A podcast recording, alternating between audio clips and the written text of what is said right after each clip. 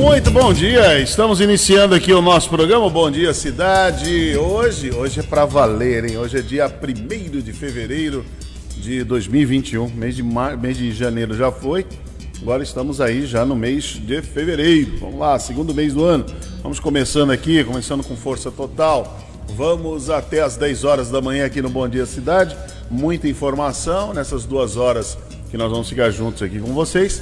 E também é, você pode participar com a gente. Nós estamos pelas redes sociais, é, em imagem, no canal do YouTube, no Facebook e no Instagram. No Facebook é Rádio Guarujá M1550, esse é o nosso endereço para você participar, para você interagir com a gente, mandar seu recado, fazer sua curtida. Estamos nos 1550 kHz da Rádio Guarujá, é o prefixo mais tradicional. São 75 anos agora, em 2021, que a Rádio Guarujá leva informação, entretenimento e prestação de serviço. E para você que nos acompanha pela Guaru TV e pela TV Guarujá. Guaru TV para Vicente Carvalho, na TV Guarujá, NET Canal 11. Mas vamos em frente aqui, começando, realmente a semana começa começa quente por todos os cantos, né? Quente na temperatura. Final de semana, um calor assim que é quase que insuportável, calor mesmo, de, de temperatura, né? O clima, o clima está muito quente. E depois o clima quente na política. A política continua sempre no país muito aquecida. Essa semana, acho que é hoje, né, que começa aí a, a votação lá no, no, no, Senado. Acho que não é hoje, não, mas daqui a pouco eu vou ver aqui quando é que começa. Mas essa semana é uma semana onde todos estão, estão envolvidos. Você vê que Brasília lá está envolvido agora. Só se fala nisso agora, para escolher o presidente da Câmara e o presidente do Senado. Então há um envolvimento muito grande, há um grande interesse do governo de manter é, a, a, ali a sua interferência, porque é interferência mesmo. Quando um poder, principalmente o executivo, ele consegue eleger o presidente, mantém a base, isso quer dizer o seguinte, que faça a coisa certa ou faça a coisa errada, jamais terá qualquer obstáculo pela frente. Não haverá críticas, não haverá é, é, nenhuma cobrança, não haverá é, investigação, tá certo? Não haverá fiscalização. Tem outro detalhe também, porque para que serve um deputado federal? Além de fazer, fazer as coisas erradas que eles fazem, fazer as negociatas. No seu princípio, seria fiscalizar o executivo, como no caso da Câmara dos Vereadores, a Câmara Legislativa, nos estados, fiscalizar o executivo. Então vocês imaginem, um homem com uma capivara, ou oh, desculpa, com capivara o Marcelo, que eu acho que eu falo aqui, não, capivara não, é com o currículo de, do, do Arthur Maia, né, do, do Arthur Lira, perdão, Arthur Maia, estou juntando os dois, que também é a mesma coisa, viu Marcelo? Falar Arthur Maia, Arthur Lira, é a mesma coisa, eles são, ele, no final das contas, eles são iguais, eles só estão em lados opostos, mas são iguaizinhos, a mesma coisa. O que um gosta, o outro também gosta. Só tem que ver qual é a proporção de quem gosta mais. É só isso. Agora, o que salta aos olhos é que durante a campanha, o atual presidente dizia que não faria negócio com esse tipo de gente. E está fazendo.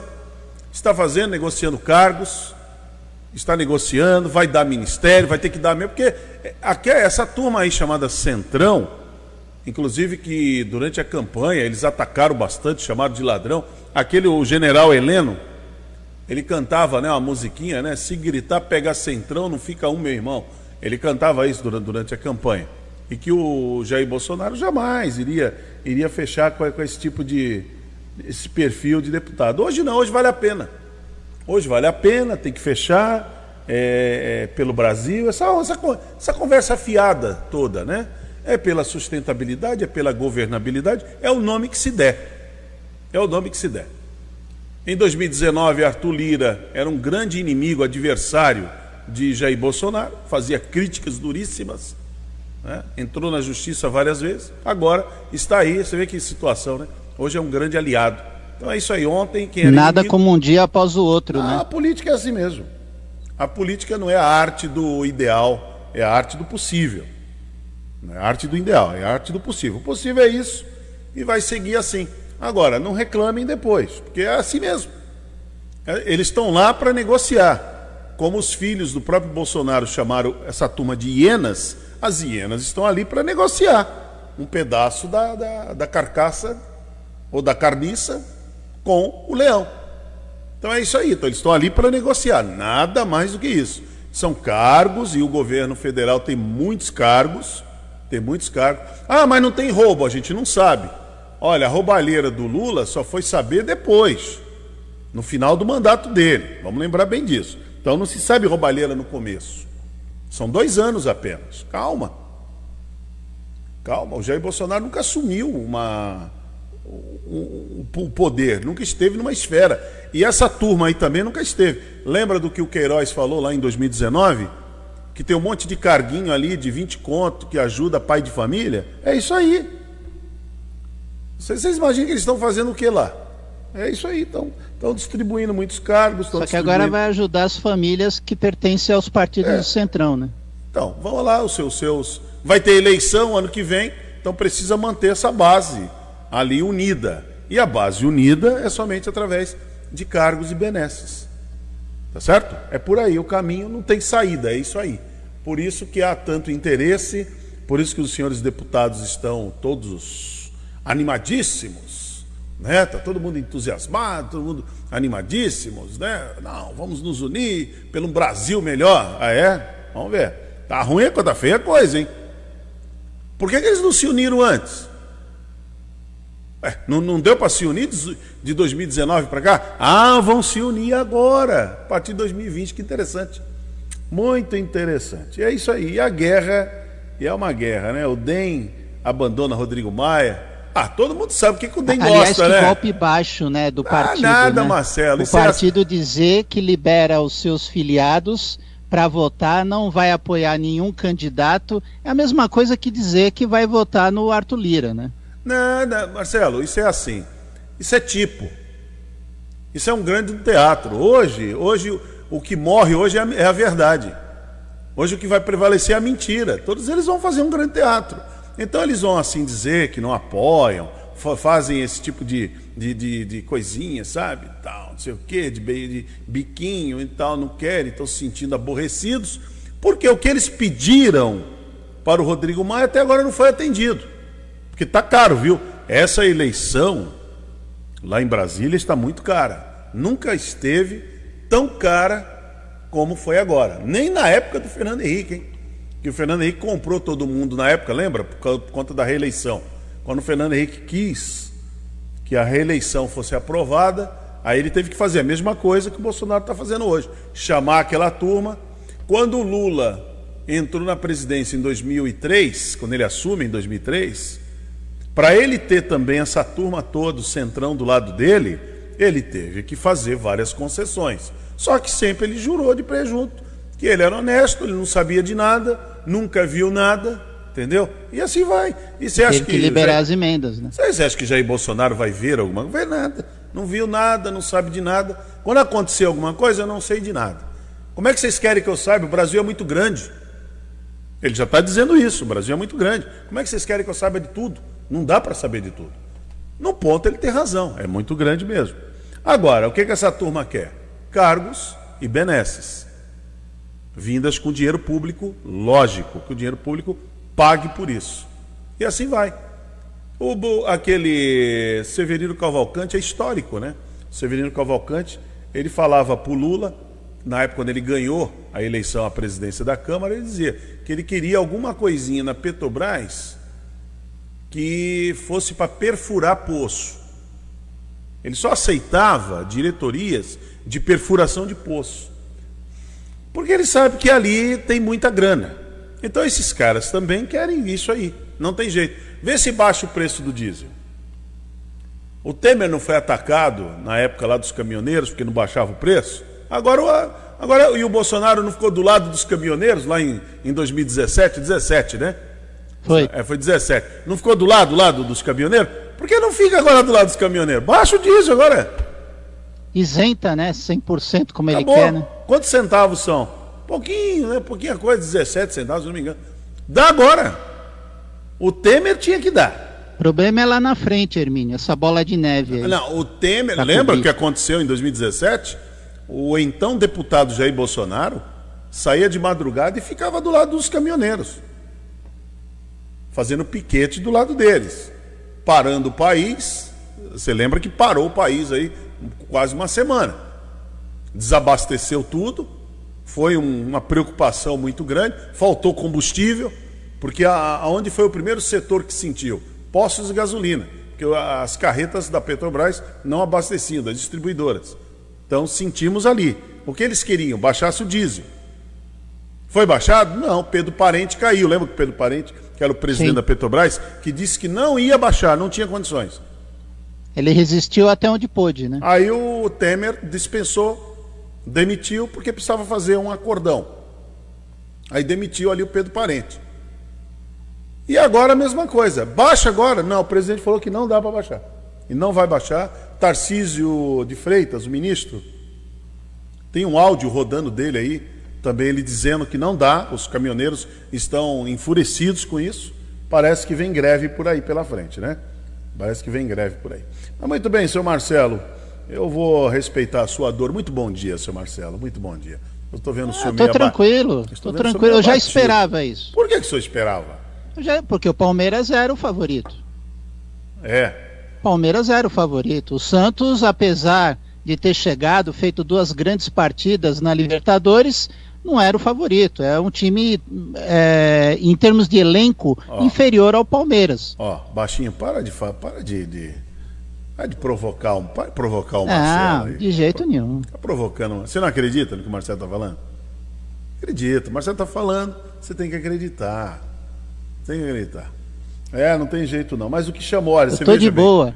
Um jogo, um jogo tão importante como esse, eu não assisti. Eu vou dizer para você. Não... Você não perdeu nada. Foi é, um então, jogo eu, horroroso. É, eu, eu, o que eu tô lendo e ouvindo é que o jogo foi muito ruim. Muito ruim. Foi muito ruim. E muito ruim. eu vi o lance, eu só vi o lance do gol. Na minha visão, Marcelo, o lance do gol foi, um, foi uma um derrapada do goleiro, hein? O goleiro derrapou. Aquela bola... na, na verdade, foi uma sucessão de erros, Hermínio. Começou pelo Cuca, de ter feito aquela cena, aquele passo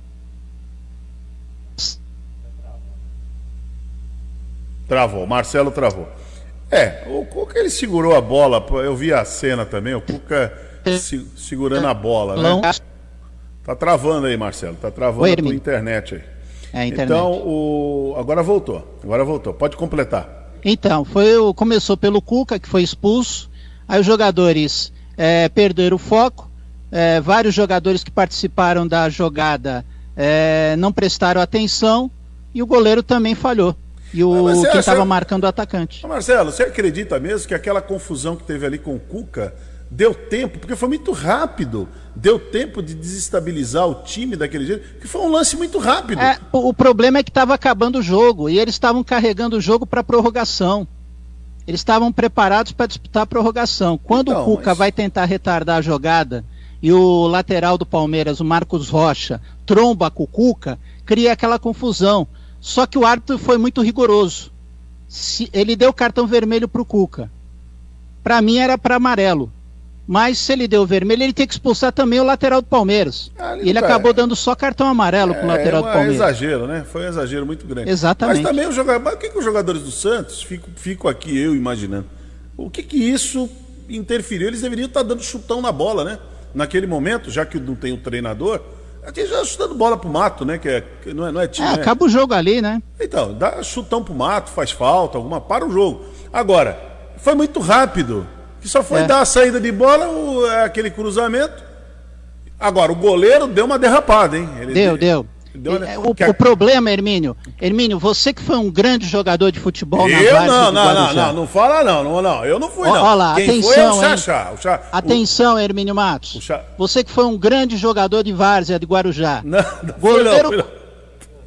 Piorou, Marcelo, piorou. Ó, oh, tá, tá, tá, tá travando a tua internet aí, tá travando a sua internet de novo. Travou, travou a internet de novo, Marcelo. Vamos lá, Hermínio.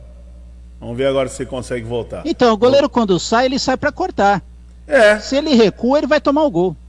Então, mas eu achei que ele ia sair dar de soco na bola, será? Porque é, ali seria uma falta no goleiro, né? Penso eu, né? Seria uma é, falta no, no, goleiro. Mas, mas já estava no final, né, Hermínio? É. É, não podia. É, é, é um jogo desse. É igual final de Copa do Mundo, né? É um, é um jogo de, de, de erros, né? Quem errou ali. O, o Hermínio, você lembra do gol da Itália em 82?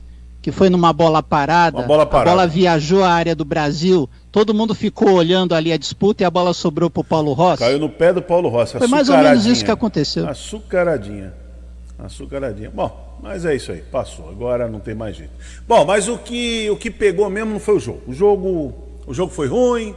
O Palmeiras ganhou e tal. E agora o Palmeiras às vezes consegue um título, né? De Mundial, porque o Baixinho me avisou aqui que. Eu Palmeiras... acho que é um sonho de uma noite de verão pro é. Palmeiras, viu? Que o é. Bayern é, é a melhor com... equipe do mundo hoje. Tá com o Bayern, hein? Bayern de Munique. Não, e tem, e tem dois jogos intermediários, não tem? É, não, o Palmeiras joga amanhã contra o Botafogo em casa, mas não, já não, mas viaja não tem lá, lá, lá, lá no Mundial, lá não tem dois jogos antes? Tem dois jogos antes, antes de pegar o, antes de pegar o Bayern, né? Tem que passar por dois jogos, não tem? Ou não, Baixinho? É, o, é? o Palmeiras, na verdade, tem um porque ele vai jogar domingo contra o vencedor do Tigres do México contra o Ulsan da Coreia do Sul. Então, vai ter, tem, tem um jogo aí. É, no é, domingo, né, é, no meio ah, de semana. Pegar, vai, vai, definir vai o adversário do Palmeiras domingo. É assim, vai pegar o Bayern se tudo der certo. Na outra semana. Se tudo der certo, se tudo, é, na semifinal. Se tudo fechar bonitinho, pega o Bayern. Se não, dança. Então, Muito ver. bem, mas vamos lá. O problema é. Parabéns um jogo... pro Palmeiras. É, o jogo o jogo não foi lá grande coisa mesmo. Mas o que mais chamou a atenção foi a falta de bom senso, né? Você vê que o bom senso é, não está presente, né? Você vê que a, o que a rede social, as redes sociais, elas vêm fazendo com o prefeito de São Paulo, Bruno Covas, é algo assim. É, acho, acho que esqueceram um pouco o, o Dória, apesar que o Dória estava lá também, mas batem tanto no Dória o Dória tem apanhado tanto que dessa vez preservaram o Dória um pouco das críticas e agora massacrar o Bruno, Bruno Covas. A culpa de quem é? Do Bruno Covas e do João Dória. A pergunta que fica: o que, que eles estavam fazendo lá? Se, ele, se a cidade de São Paulo, o governador, colocou na fase vermelha, no sábado tudo fechado, ninguém podia sair, ninguém podia fazer nada, o que, que o governador foi fazer no Maracanã? Se o jogo é, fosse então. no Morumbi, Podia ter evitado essa também. Se né? o jogo fosse no Morumbi, até se justificava. Podia dizer assim: a Comembol convidou as autoridades, a autoridade local, que é o prefeito, e a autoridade estadual, que é o governador, para estar tá lá. Então poderia ter feito isso. Né? Poderia se dar essa desculpa. Se o jogo fosse aqui no Morumbi. Mas o jogo foi no Maracanã, a pergunta que fica: o que, que eles foram fazer lá, sendo que só tinha convidados, especificamente convidados, é, foi feito sorteio de, de, de, ingressos e tal. Então, por que, que ele foi lá? O prefeito do Rio de Janeiro, não sei se estava, até se justificaria o prefeito estar lá, porque é a autoridade local. Agora, o que, que os prefeitos, prefeito e governador, torcedores do time, teriam que estar lá? Entendeu? Ah, é meu direito. Bruno Covas respondeu dizendo que é o direito dele. Não, não é direito, não. O Bruno está totalmente. Olha, é, essas autoridades elas estão totalmente fora do prumo. Elas estão Como fora... é que é, Hermínio? Ou, ou você res, respeita aquilo que você está defendendo, que é evitar a saída da população na rua para evitar aglomeração, ou então libera tudo, né? A população, pelo que eu estou vendo, os cidadãos não estão mais respeitando. É, é Viu só ver a comemoração dos torcedores do Palmeiras. Não, olha né? o que aconteceu nas praias ontem. É. Nas praias. As praias lotadas, o povo sem máscara. Olha aqui, ó. É, segundo. Tá aqui no Vamos Morrer Mesmo, banhistas ignoram restrições e lotam as praias. Era o que estava ontem, era isso. As praias lotadas, pessoal sem máscara. Ninguém está mais levando a sério o governador de São Paulo mesmo. Acabou. E lá na capital fica muito ruim para o Bruno Covas, que tinha tirado uma licença de acho que de 10 ou 13 dias, ele tirou por conta do tratamento que ele está fazendo do câncer. Então ele deu uma, ele, ele tirou uma licença não remunerada para poder continuar o tratamento, dar uma descansada e passar um pouco mais tempo ali com o filho. Mas aí vai para vai o Maracanã. Quer dizer, é muito complicado tudo isso. Pegou muito mal. Embora ele está dizendo que que fez mesmo, que tal. Se fosse tivesse uma eleição em curso, ele não faria. Mas não tem eleição, então ele vai lá e faz. É uma pena, é uma pena. Ah, e o presidente Jair Bolsonaro só não foi, sabe por quê? Ele não foi? Porque ele iria. Tente, tente imaginar, por que, que ele não foi? Sabe por quê, Baixinho? O presidente não foi? Não, porque ele. Não, ele estava em Brasília, ele não estava aqui, estava em Brasília. Porque a Comembol não autoriza entrada de autoridades políticas no campo. E o Bolsonaro disse que só iria se ele pudesse entrar no campo, tanto na abertura como no encerramento. E, e você Ganha... imagina ele entrando no campo, Hermínio, sem máscara? Então, é, é, é, você, você vê, ele não foi. E a também... Comembol defende um não, protocolo. Ele não foi, não, não, é, apesar que o Bolsonaro, para ele está tudo certo. Ele, desde o começo, ele não usa máscara e promove aglomeração. Para ele é o normal dele, tá aí. Não tem problema nenhum. Até porque no campo mas, tá Mas ficaria mundo... feio para Comembol, que defendeu desde o início o protocolo. É, mas dentro de campo todo mundo aglomerado. Os jogadores estão aglomerados dentro de campo? Tem, tem proteção nenhuma ali. Se tem um lugar onde não tem proteção, é dentro de campo. Os jogadores. Mas, mas antes de jogar, é uma burocracia danada. Até os jogadores confirmarem presença no campo e os profissionais que trabalharam nesse jogo, eles tiveram que fazer exames. Muito né? bem. Então, o presidente não aceitou porque ele não poderia entrar em campo nem no começo e nem no final. Era a condição dele, certo? Então ele não foi. Não foi por isso. Porque senão iria, também estaria lá. Então seria assim o completo, né? Presidente, governador e prefeito. Seria uma maravilha, né? Seria uma beleza. Foi, foi, até bom ele não ir, Hermínio, que aí já pensou ele comemorando o título com os jogadores do Palmeiras, sem máscara. Qual o problema? Se o Santos tivesse ganho, o João Dória não estaria comemorando? Não, também não. Né? Era não, melhor também não ter tá ido. tudo também. certo. Eu, eu penso assim, não deveriam ir para não incentivar a população Sim, claro para não incentivar os, os cidadãos a se aglomerarem. É uma questão. Agora, se o Bolsonaro fosse, ele não está sendo incoerente. Ele não está sendo incoerente. Até porque ele foi muito criticado quando ele veio dar um mergulho aqui, saiu na praia aqui, foi muito criticado. Então ele também tem o direito de fazer isso. Só que é o seguinte, se, se ele fosse e fizesse o que ele costuma fazer, a Comembol não poderia cobrar dos clubes e dos profissionais que trabalharam nessa partida exames de Covid-19. Porque todo mundo sabe que o presidente Bolsonaro ele entra sem máscara, ele cumprimenta, ele abraça, ele faz tudo contra as, a, a, aquilo que determina os especialistas é. científicos. Mas se ele fosse, não teria Comebol que iria fazê-lo, colocar máscara e nem fazer teste. Ele é o presidente. Aí é uma outra, uma outra esfera. Não, não, eles não conseguiriam fazer isso. Agora, se o, se o Palmeiras, se o presidente estivesse lá, seria muito justo o presidente comemorar. É o time do coração dele, não tem problema nenhum. O João Dória não iria comemorar se o Santos ganhasse? O Bruno Covas não iria comemorar se o Santos ganhasse? Qual o problema do Jair Bolsonaro comemorar pelo Palmeiras ter ganho? Não, e ele, a questão não é a comemoração, a questão é, é o Jair Bolsonaro, todo mundo sabe que ele vai comemorar contra as regulamentações, sem máscara, sem nada, e o João Dória é o, totalmente o oposto ao João, o Jair Bolsonaro. Apesar de serem é, terem mandatos, eles não deveriam de estar ali por estarem, re, é, principalmente o Dória, respeitando aquilo que ele sempre vem pregando, que é evitar aglomeração. O Jair Bolsonaro não. Tudo bem, ele mantém a ele é sua é coerência. Ele, não acredita na, na, nas regulamentações de proteção, tá? Só que aí é o seguinte, hum. a Comembol estaria em descrédito. Ah, mas a Comembol porque ela tá defendeu desde o início se fazer exames tá para todos aqueles que a, participarem do jogo. Se tem uma entidade que está em descrédito há muito tempo é a Comembol. Isso aí já faz tempo. Se o presidente da República tivesse ido, não teria aqueles homens ilibados aqueles homens muito corretos, de, de uma moral né, maravilhosa, como a turma que comanda a Comembol, ter, ter a coragem de chegar e barrar o presidente. Duvido, mas não, não faria nunca, logo com esse presidente. Ele iria iria comemorar com o Palmeiras. Acabou. É direito dele, porque ele é palmeirense. O João Dória estaria comemorando. Ah, mas a questão é que a organização é da Comembol, Hermínio. Exatamente, é tá a Comembol. Então, é isso que eu estou te falando. A Comembol é, recai sobre ela muitas denúncias de corrupção, mu muitos desmandos, muita incompetência. É um show de, de maluquice ali dentro. É, os, os seus dirigentes. Eles não são coerentes. Agora, o ponto é: se o presidente tivesse ido, seria um direito dele comemorar com o Palmeiras.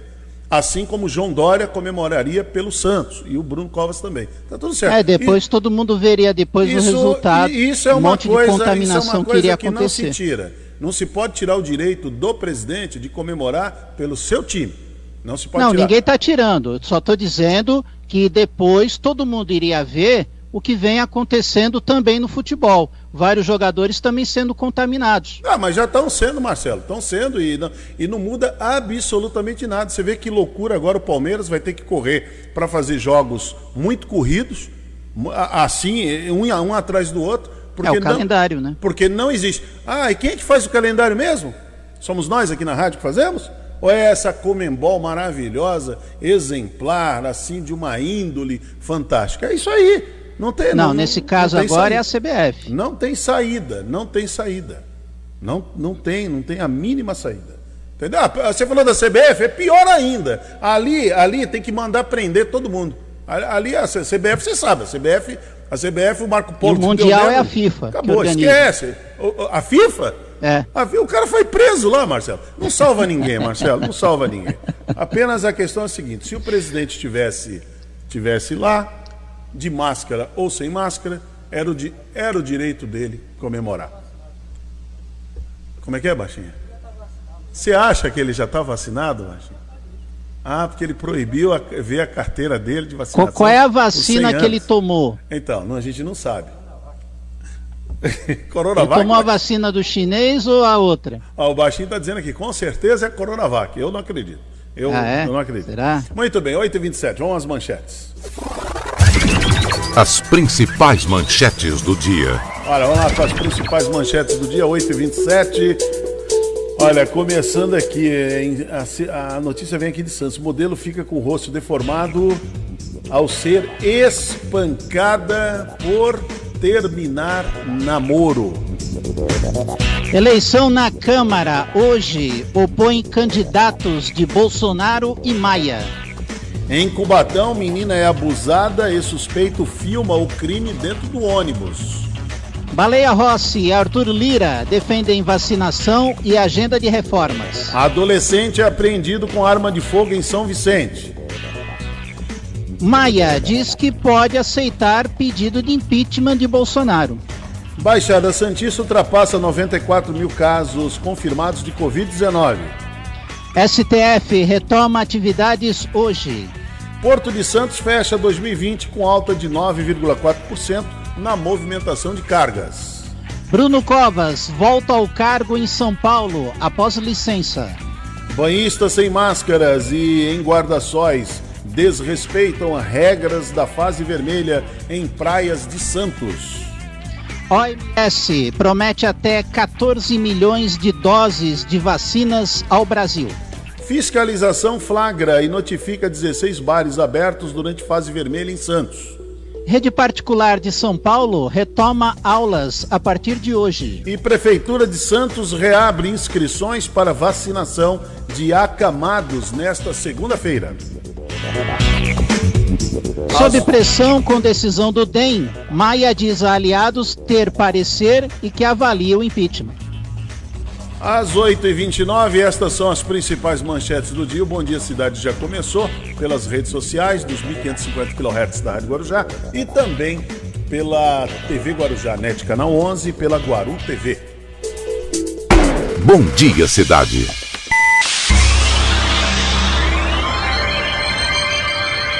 Oferecimento: Móveis e Colchões Fenícia. CRM Centro de Referência Médica de Guarujá. Estamos apresentando Bom Dia Cidade. Muito bem, até às 10 da manhã vamos aqui com Bom Dia Cidade pela Rádio Guarujá nos 1550 kHz, pelas redes sociais, Guaru TV e também TV Guarujá Net Canal 11. Olha, Marcelo, pensando aqui, estava analisando essa questão do jogo, né, da participação de, de políticos em jogo. Foi até bom, foi até bom o presidente Bolsonaro não ir. Também achei. Me, mesmo ele não podendo entrar em campo, porque ah, o motivo que ele não foi foi a, a negativa dele entrar no campo. Ele poderia ficar ali na, na, naquele palanque, sei lá, o que, que eles criaram lá, para as autoridades. Foi até bom, porque você imagina, se ele vai, o Palmeiras ganha, ia ter ali uma comemoração meio esquisita.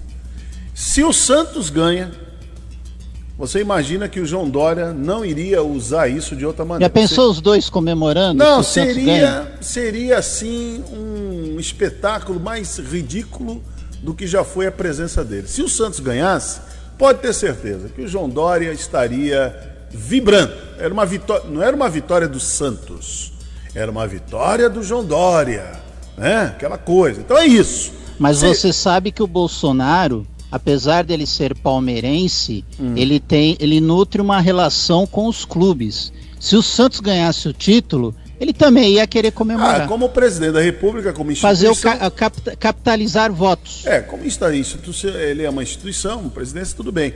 Mas você imagina o que o Dória ia fazer? Como Você imaginou iria, os dois ao mesmo tempo como tentando iria comemorar ficar ali, ali ia ficar pulando. Eu não sei se o Bolsonaro ia pular, ia ficar tão contente assim. Mas o, o Dória ia pular, ia fazer uma festa, ia virar um ato político. Quer dizer, não era, não era mérito dos jogadores é. que lutaram, que sofreram. Não, não, era, era, era do governador. E se o, o presidente tivesse presente e o Palmeiras ganhando, aí tava ali o presidente. Olha o presidente, ele é surto. O presidente da sorte. Olha aí, tá vendo? O mito, até o, o time do mito ganhou. Quer dizer, seria isso. Seria isso. E seria também um. Iam tirar um sarro em cima do João Dória. Essa seria. Você imagina a, os bolsonaristas gozando com o João Dória, tirando um sarro dele e tal. Então viraria isso, entendeu? Viraria é, esse tipo de, de chincana, uma coisa, uma coisa lamentável. Já, já está sendo, porque esqueceram o jogo, estão criticando Bruno Covas pela presença dele. Mas é uma pena mesmo que esteja esse fla-flu dentro, dentro do Brasil, essa guerra e muita gente morrendo e os caras discutindo quem é que tem mais sorte, quem é que ganha. Tá vendo? Parece moleque, moleque de 15 anos, né? Eu, eu ganhei, eu ganhei, eu, porque eu ganhei, eu ganhei de você, seu time, tá? Fica esse tipo de, de conversinha. Muito bem, olha, uma modelo de 24 anos foi agredida pelo ex-namorado enquanto dormia dentro da própria residência, um dia após terminar o relacionamento. É, familiares da vítima, que moram aqui na Baixada, compartilharam o caso nas redes sociais, pedindo por justiça. E as postagens repercutiram. Então, o nome da moça é Gabriela Brito. Ela afirma que o ex invadiu seu apartamento da manhã do crime.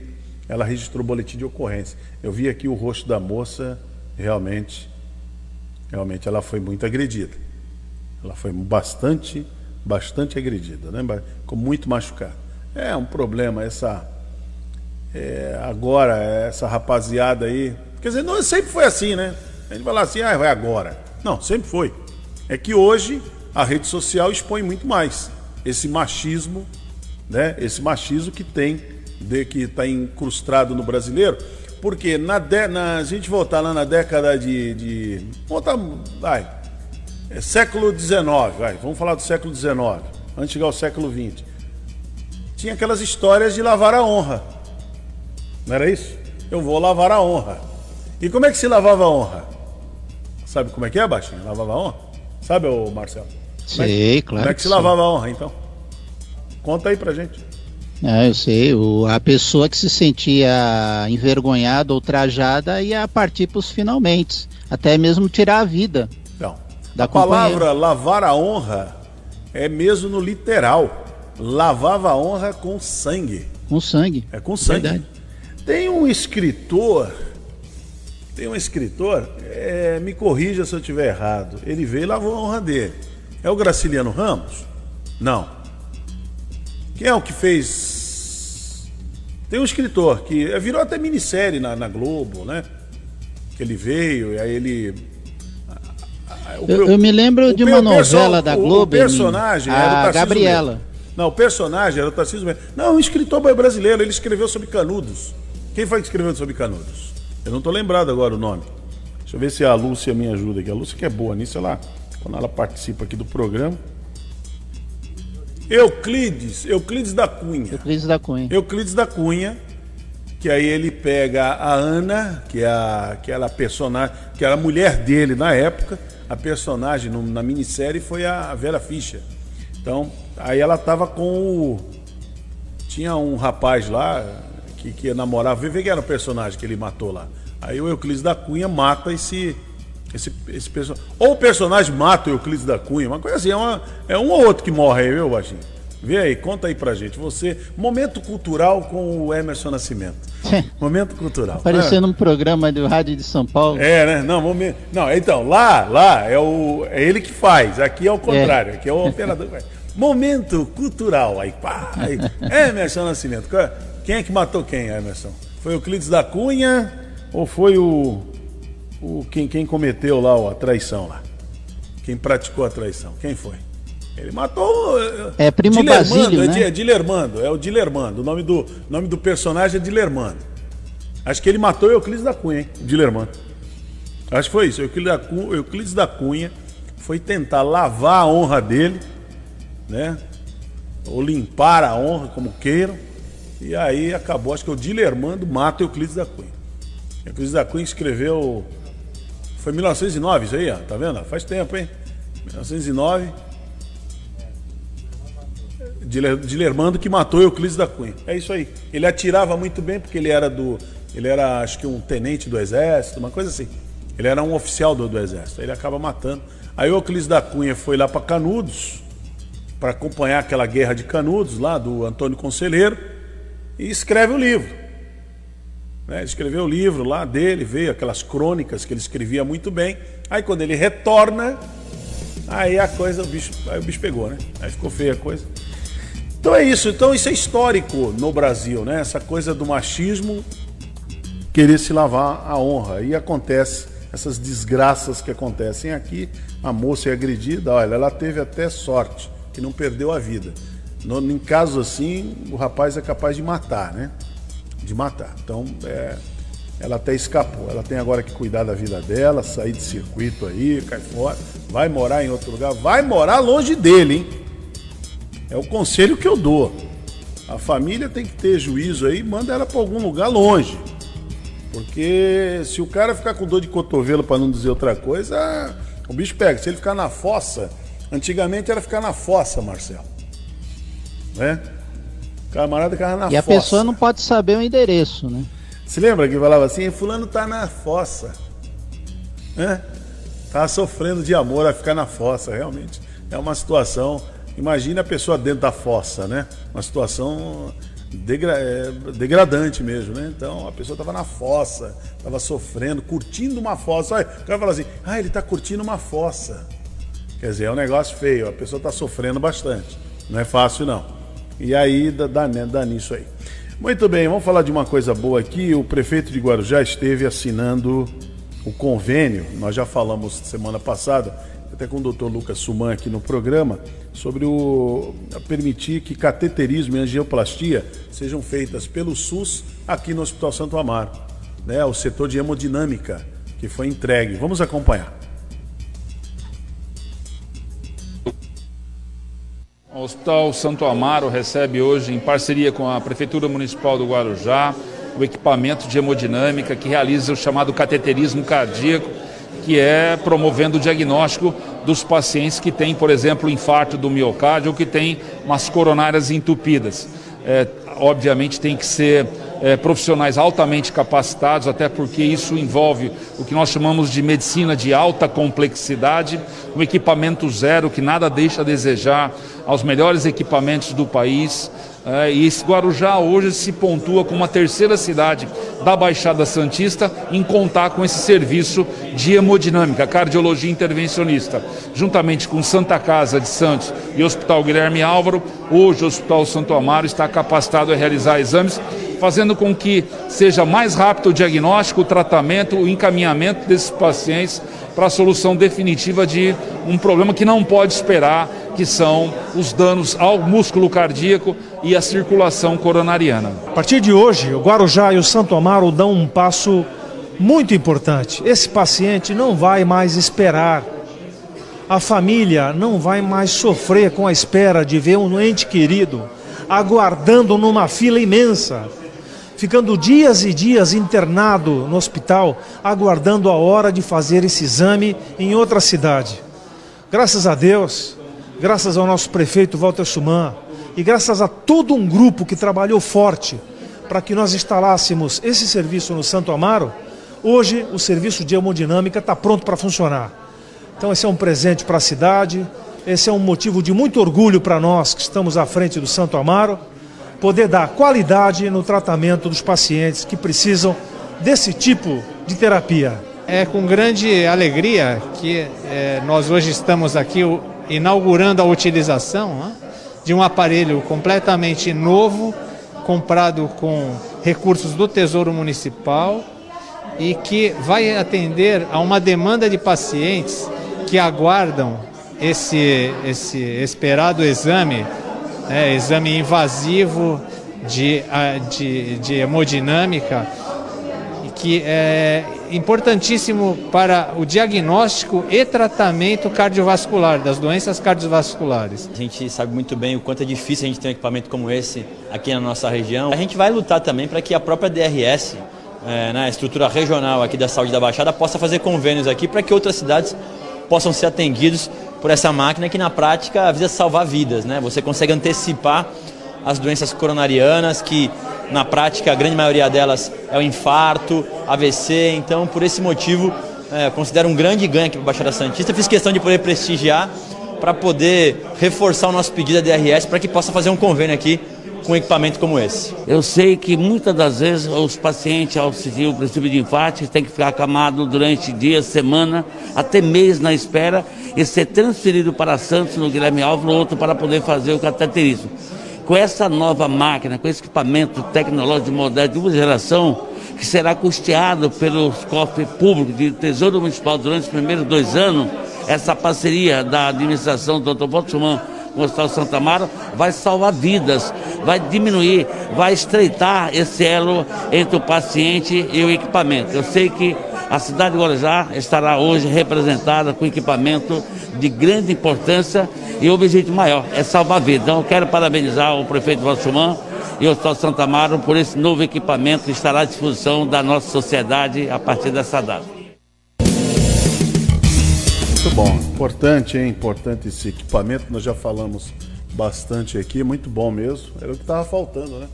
Quem já passou por isso, teve parente aí precisando, é uma. E tem que ir para Santos, é uma fila. É, é o que o doutor Urbano falou, é fila. É fila, não é fácil não. Então agora está aí, primeiro equipamento de primeiro mundo, não tem, é incontestável, e mais os profissionais que estão atuando ali. Né? Então isso é muito importante. Bom, 8h47. Bom dia, cidade.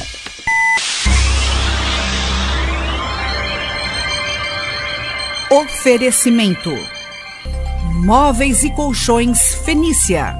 CRM Centro de Referência Médica de Guarujá.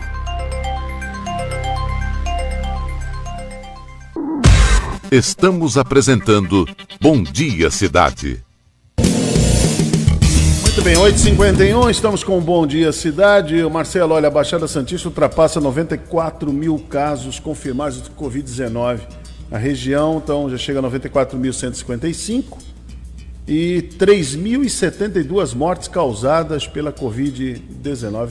É, é, é, muita gente, né? A gente parar para pensar, contabilizar um a um, 3.072 pessoas aqui na região já morreram pela Covid-19. Diga lá, Marcelo.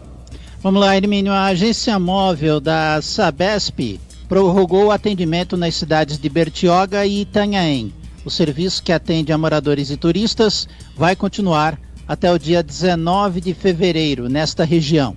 De acordo com a Sabesp, na agência móvel é possível negociar o pagamento de contas em atraso, atualizar o cadastro, solicitar ligações de água ou esgotos, pedir revisão de consumo e solicitar reparos na rede de companhia, da companhia.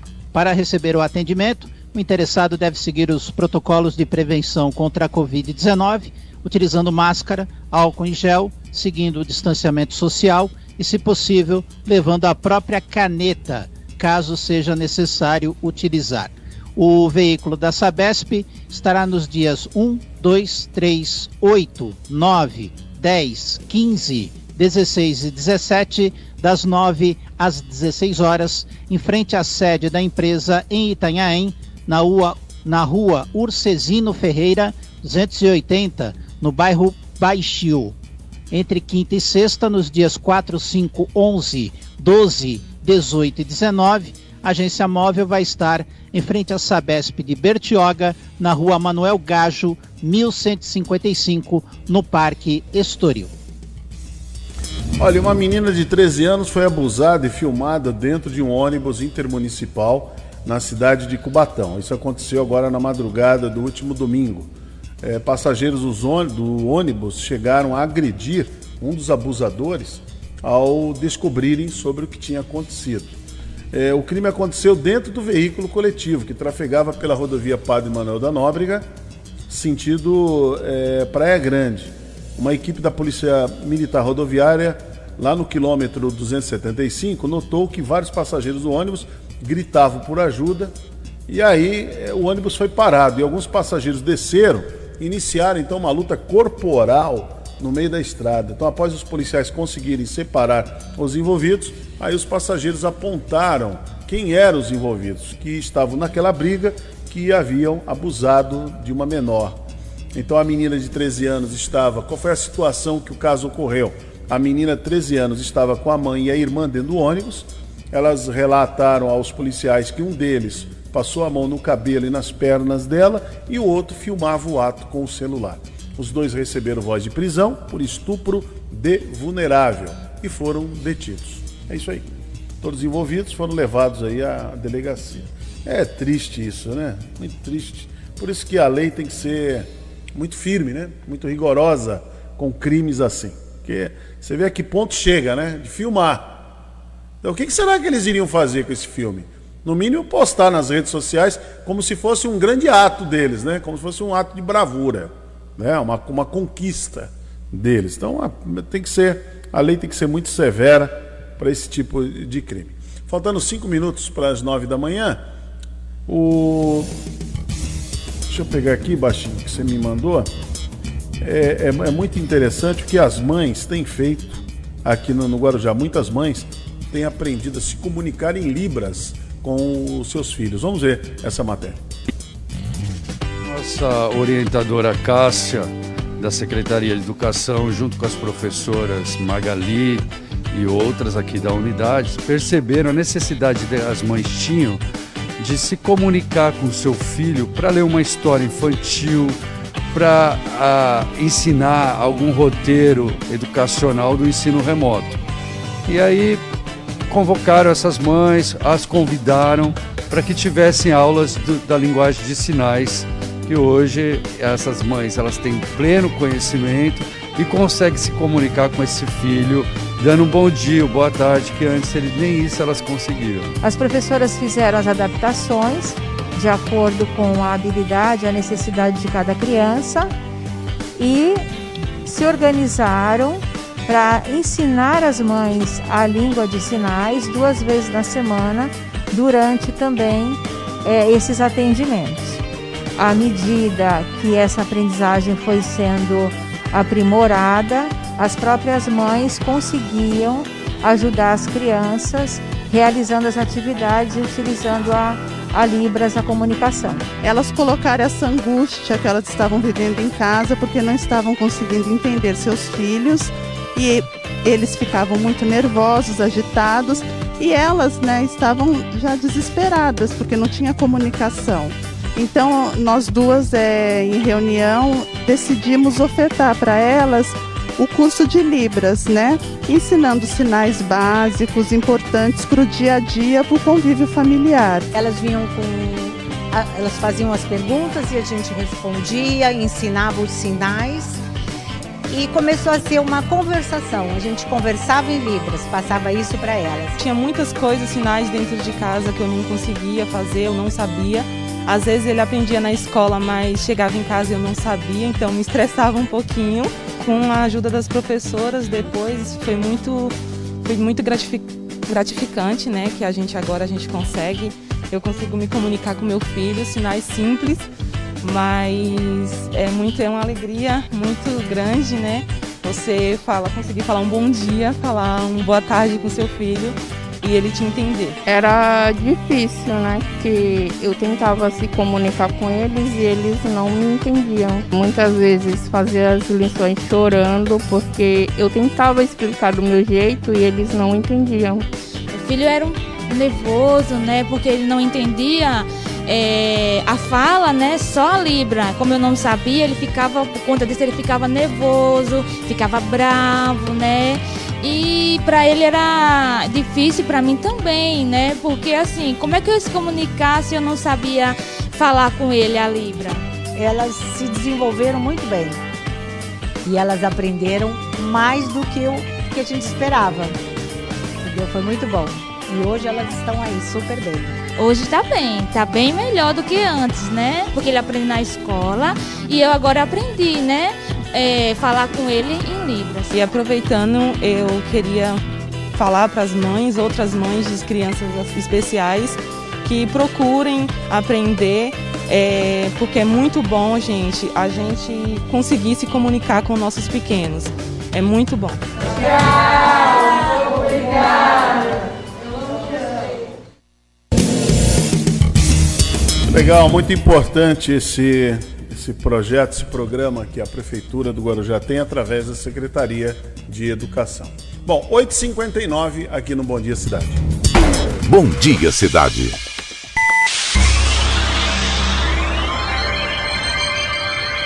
Oferecimento: Móveis e Colchões Fenícia.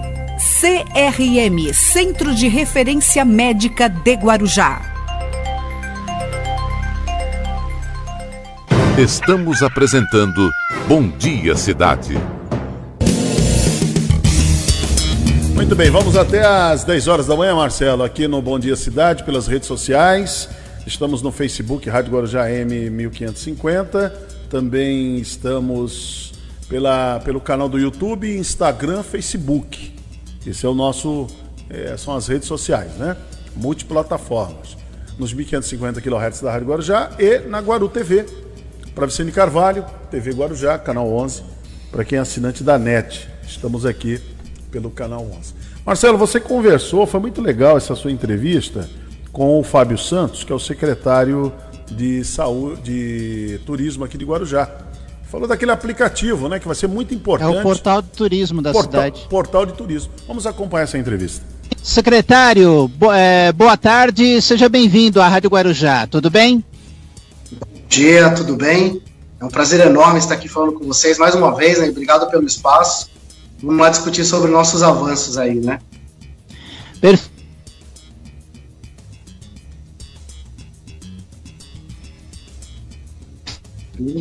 Feito. E, é, parece que tem novidades com relação ao novo portal de turismo na cidade, é isso, secretário?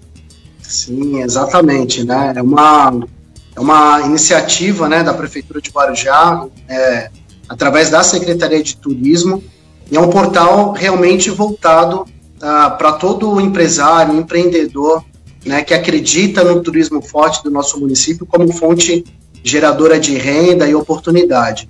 Ele, ele é uma plataforma digital, né, a gente fala muito que ele não é um, um site somente, ele é uma ferramenta de controle de ação é uma ferramenta que vai nos posicionar e nos permitir é, identificar quem é o turista que nos consome, né, que frequenta a cidade, que nos visita, para que a gente possa é, ter um observatório turístico e criar ações no raio nosso que permite essa visitação, incentivar e fomentar ainda mais essa visitação aqui na cidade. Então esse portal ele, ele vai ter lá, é, é vai responder as semânticas, né, é, de todo viajante, onde ficar onde comer e o que fazer. Então teremos ali toda a, a explanação dos nossos é, pontos de, de visitação, do nossos, nossa infraestrutura turística, né? Notícias de agenda positiva sobre a cidade, né? Então são, são todas as informações que vão é, proporcionar vender a cidade, né? Ter uma perspectiva da, de quem quer viajar, conhecer, consumir a cidade do Guarujá, né? Para todos, é, para todos aí os, os turistas e nossos visitantes e também para o munícipe, né? Por que não? Para também conhecer mais sobre a história, sobre o que a cidade do Guarujá oferece, né? Fazer com que o munícipe volte e, e consuma também nossa cidade, como os visitantes que aqui frequentam. Secretário, qual a expectativa com relação a esta nova ferramenta, este novo portal de turismo na cidade, secretário? Ó, esse portal, ele, ele, ele, a expectativa dele é de nos auxiliar, né, como eu havia dito, na questão das ações promocionais da cidade, né, no, no, no, na informação de quem é o nosso visitante, nos permitindo ações inteligentes né, na coleta de dados e também nas ações efetivas de, de, de atração, né, um atrativo. E ele também vai nos auxiliar com relação a essa retomada econômica após um período aí, sobretudo para a área de turismo, muito castigada por conta da pandemia. Então ele, ele vale lembrar que ele é, um, ele é gratuito, para o empresário, né? É um cadastro simples. Fizemos né, nos últimos dois dias, inclusive hoje temos mais uma ação é, de, de, informação, convidando a classe empresarial. Começamos informando para os empreendedores da rede hoteleira, né, meios de hospedagem da cidade. Ontem foi a vez da gastronomia, dos bares, restaurantes, quiosques, é, comerciantes de praia, e hoje é voltado para os é, prestadores de serviços voltados para de turismo, como guias, né, agentes de viagem, agências de receptivo. Então isso vai, isso vai tornar, é, vai possibilitar que a gente que criemos no Guarujá pequenos é, micro-regiões de consumo. Então, o hotel, o hóspede, ou cliente, ou turista que vai, por exemplo, para se hospedar na Praia da Enseada, esse hotel, esse equipamento de hospedagem vai é, permitir com que ele tenha uh, parcerias com seus uh, prestadores de serviços em volta, por exemplo, como uma aula de stand-up, uma alocação de lancha, dentro da própria região. Então, o turista ele não vai ficar mais solto né, na cidade. A pessoa que vai consumir a cidade, ela não vai ficar solta procurando atividades, procurando é, informação. Ela vai ter dentro de um canal específico, dentro de um portal é, específico voltado para essa informação, tudo aquilo que ele pode consumir, tudo aquilo que ele pode fazer. Uma coisa também super importante uh, no portal, uh, estamos agora junto ao Conturo, com alguns membros, criamos um grupo de trabalho para formatar um calendário de eventos turístico dentro do município, que vai estar disponível também dentro desse portal, possibilitando com que o hoteleiro possa se programar. E melhor do que o hoteleiro se programar e fazer so, seus pacotes, suas reservas, incentivando os seus clientes naquele período específico do evento, que já é é, calendário oficial, o cliente também, né, o turista também, vai poder se programar. Porque uma coisa é importante a gente identifica, né? Todos os dias nós temos pessoas saindo de férias, né? Todo dia, não é só temporada de verão. Então, todo dia no, no, no país inteiro existem pessoas que saem de férias. Então, por que não é, criar motivos e ter motivos para que essas pessoas também nos visitem? Então, o portal ele vai propiciar esse tipo de ação, esse tipo de informação e planejamento, para que as pessoas possam viajar e vir curtir aqui a nossa Pérola do Atlântico. O secretário até antecipou a minha próxima pergunta, porque geralmente cidades da nossa região, elas têm o turismo muito intensificado na temporada de verão. É um grande desafio é você fazer uma programação anual turística para atrair pessoas de outras localidades. E parece que esse portal veio para fazer isso, não, secretário? Exatamente, né? Olha que, que mar maravilha, né? Quando tivermos aí com a sua gama de, de, de informações todas inseridas, para você ter ideia, hoje o portal ele tem 54 pontos turísticos no Guarujá, já inseridos, todos da nossa região, todos do, do, da, da, do, todas do município, né? Então, hoje o que, que a secretaria faz? Ela busca aumentar a oferta turística na cidade. Porque o, que, que nós entendemos, né? Isso através de pesquisas. Uh, o produto sol e mar, ele já está altamente consolidado na cidade do Guarujá. Agora a gente busca outros mecanismos, outras ofertas, para que possa instigar mais as pessoas a virem para a cidade. Por exemplo, Uh, estamos buscando agora, junto ao Parque do Conde, trilhas ecológicas. É um equipamento, é uma oferta turística. Estamos buscando agora vi, é, visitação em ilhas, como Ilha dos Alvoredos. Estamos procurando agora, construindo a roteirização do turismo histórico no município. Então, são produtos que não dependem somente de uma alta temporada. Estamos lançando aí, nas próximas semanas, o nosso City Tour, que é mais um produto, é mais uma oferta turística e também a entrega dos mirantes, né? Fizemos aí uh, o mirante da Campina, estamos aí em vias de, de entrega e finalização do mirante das Galhetas, a revitalização das praças com uma fonte interativa. Então, hoje o nosso trabalho ele é do aumento da oferta turística, né, para promover a cidade ao longo do ano.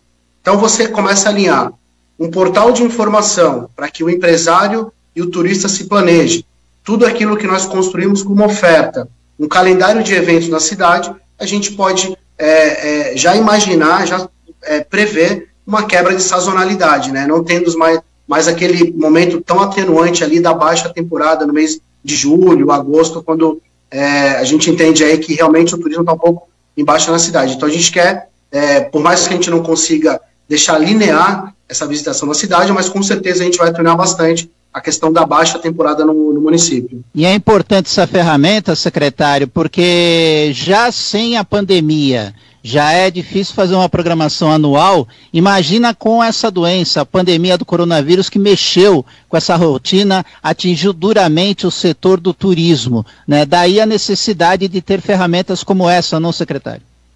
Exatamente, né? A gente tem que se reinventar todo dia, né? É, sobretudo o nosso setor que foi, como eu disse, o setor mais castigado durante a pandemia.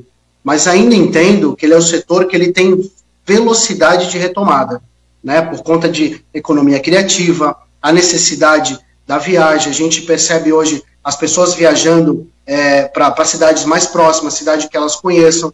Então você imagina, São Paulo tem uma gama gigantesca de pessoas, o próprio interior de São Paulo, a gente tem um programa agora bem legal que é o Interior na Praia, que a gente nos próximos meses já lança aqui, é incentivando as pessoas é, é, do interior vindo para a cidade com pacotes hoteleiros diferenciados, com programas diferenciados para eles. Então a gente tem uma gama muito grande aí de consumidores potencial no próprio estado de São Paulo, que a gente quer buscar essas pessoas para visitar. É o nosso que a gente chama turismo caseiro, nosso turismo interno, né? Depois com, com abrangência aí a nível nacional, certamente. Fábio Santos, secretário de Turismo de Guarujá, conosco aqui na programação da Rádio Guarujá, nos 1550, também pelas redes sociais, em especial pelo Facebook, Rádio Guarujá AM 1550. Secretário, selo turismo responsável, que é de autoria do Ministério do Turismo. Como é que o senhor vê essa iniciativa do Ministério do Turismo? Guarujá está dentro das especificações desse selo? Exatamente. Uh, como eu disse, né, hoje a Secretaria trabalha três pilares fundamentais de retomada. O aumento da oferta turística, né, com novos produtos, a qualificação, que é através dos selos, né, selos de qualidade, a, a qualificação também do profissional que recebe, que atende uh, o turista na cidade, e também a promoção. A, a oferta turística, a gente trabalha muito, muito forte isso, como eu disse, com os mirantes, com os atrativos, com todas toda a infraestrutura que hoje a gente busca, como as trilhas ecológicas na cidade. Um, na questão da promoção, o portal ele vai fazer todo esse trabalho. E a qualificação é o selo Turismo Seguro na cidade. Estamos incentivando nessas reuniões uh, que estamos fazendo, incentivando o cadastro no portal de turismo já, a gente também incentiva as pessoas a buscarem o selo de qualidade, porque esse selo vai pro proporcionar que a gente vem do Guarujá para o turista, né, para o nosso visitante, uma cidade segura, uma cidade que segue todos os protocolos, que segue todas as recomendações, que está apta para que o turista venha, para que o, o, o, cliente, né, a pessoa que, quer, que queira consumir na cidade venha de forma segura e tranquila na cidade. Então, estamos incentivando, né, através de, de visitação, de programas, em conjunto, inclusive, em parceria com a Secretaria de Saúde do município, para que os, o, o empreendedor, o comerciante, a pessoa que trabalha para o setor de turismo possa buscar é, esse selo de qualidade. Ele é um selo um, simples, o cadastro, o requerimento é simples, a secretaria está dando total apoio né, para as pessoas. Inclusive, a gente disponibilizou para que uh, fizéssemos a impressão e a entrega do selo para o estabelecimento que for é, recomendado, para o estabelecimento que seguir todas, esse, todas as regras. Então, isso é uma qualificação é, que a gente faz no nosso, na nossa oferta turística. Né? A gente tem a oferta qualificada para que as pessoas possam vir de uma maneira segura, voltar a consumir de uma maneira gradual a nossa cidade. Secretário, quero agradecer sua participação aqui na programação da Rádio Guarujá e deixar esse espaço para que o secretário possa mandar uma última mensagem. Fique à vontade e parabéns aos mirantes que estão surgindo, já existem e aqueles que vão surgir e vão acrescentar em muito para o turismo de Guarujá, secretário. Exatamente. É bom, primeiro, obrigado aí, a gente está sempre à disposição. Quero fazer um convite direto agora aos empreendedores da cidade do Guarujá, né, do, do, do município do Guarujá, para que procurem os canais de divulgação, os canais que nós estamos ofertando para que as pessoas possam fazer o seu cadastro no portal Guarujá de Turismo. É muito importante, né, o sucesso desse, desse empreendimento, ele não depende exclusivamente do poder público, da secretaria. Isso é um trabalho em conjunto com a municipalidade e a sociedade civil sobretudo os empreendedores que acreditam no turismo da cidade. Então, a gente está disponibilizando, inclusive, na secretaria, é, pontos de atendimento, né, pessoas especializadas para auxiliar nesse cadastro. Estamos incentivando, inclusive, é, com pequenos grupos. Amanhã a gente já começa é, uma apresentação específica para a associação de, de quiosques na praia da, da, da Enseada. Então, assim, procurem os canais, é, se cadastrem, incentivem, porque vocês vão perceber que essa plataforma vai ajudar muito sobretudo o nosso turismo e a retomada econômica da nossa cidade. Muito bem, tá aí o Fábio Santos falando desse portal, Marcelo. Esse portal dá uma incrementada boa no turismo, hein? Dá uma incrementada muito boa no, no turismo. Isso de qualquer, eu falei qualquer cidade, Guarujá é especial, né? É aquilo que nós falamos aqui, Marcelo, semana passada. Numa crise, o primeiro a sofrer é o turismo, sabia? Sim. É o primeiro a sofrer. Agora, e o primeiro a retomar? É o turismo. O turismo é Pelo o primeiro a retomar. que tem, né, Hermin? Interessante isso, né? O primeiro, por exemplo, você viu, a, é, quando começou a pandemia o ano passado, em março do ano passado, vai fazer um ano agora. Quer dizer, do ano passado. Então, quando, quando se instalou a pandemia, decretou-se a pandemia, aí o que aconteceu? O turismo acabou. Foi assim, foi lá, lá embaixo mesmo. Agora, quando começa a retomada, o turismo é o primeiro que reage. É muito interessante isso, né? É muito interessante. Muito bem, o Marcelo Mariano, também, ó, você só está conversando com o seu charás aqui no programa, hein? Que é coisa, Marcelo hein? Nicolau, Marcelo Como tem Mariano. charameu em secretarias, hein? Isso, Marcelo Mariano falando aí sobre a questão habitacional aqui na cidade do Guarujá. Vamos acompanhar. Secretário, boa tarde. Seja bem-vindo à Rádio Guarujá. Tudo bem?